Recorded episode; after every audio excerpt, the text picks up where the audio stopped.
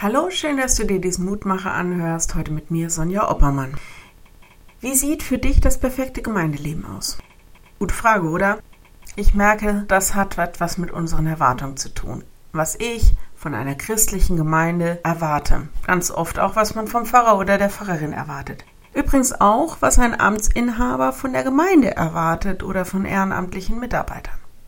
Und dann entwirft man ein Idealbild und wir alle sind tief enttäuscht, wenn unsere Erwartungen nicht erfüllt werden. Diese Corona-Epidemie tut ihr Übriges, dass Gemeinde derzeit nicht annähernd dem entspricht, wie wir uns doch Gemeinde als lebendige Gemeinschaft vorstellen.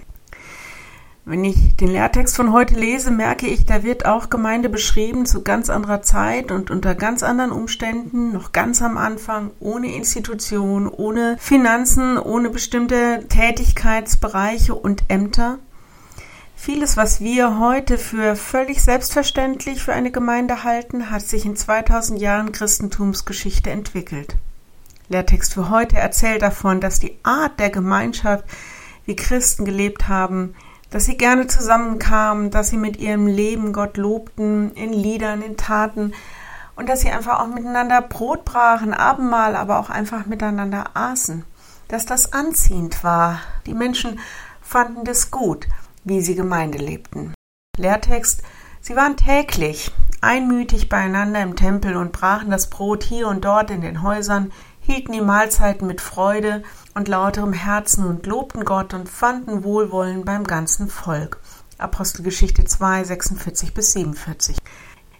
Es wird eine Aufgabe sein, zu schauen, wie wir Gemeinde weiter gestalten werden.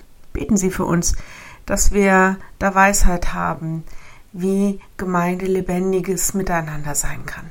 Wenn du magst, lade ich dich ein, noch mit mir zu beten. Lieber Herr, hilf uns das einfach miteinander in diesen Zeiten wieder zu finden, uns zu orientieren, was es eigentlich bedeutet, Gemeinde zu sein. Hilf uns gute Wege zu finden, miteinander zu gestalten. Wir bitten dich in all unseren Erwartungen, die wir an Gemeinde haben, dass wir ja einfach Weisheit haben, was vor dir Gemeinde ist und wie wir dir ein Loblied sein können. Musikalisch, aber auch einfach mit unserem Leben. Hilf uns dabei, gib uns Weisheit, gib uns Kraft, gib uns Geduld, gib uns Liebe miteinander, dass wir einfach achtsam sind. Schenk uns einen guten Blick für die Menschen, die ja, wir mit hineinnehmen sollen in das, was Gemeinde ist. Steh uns bei. Amen.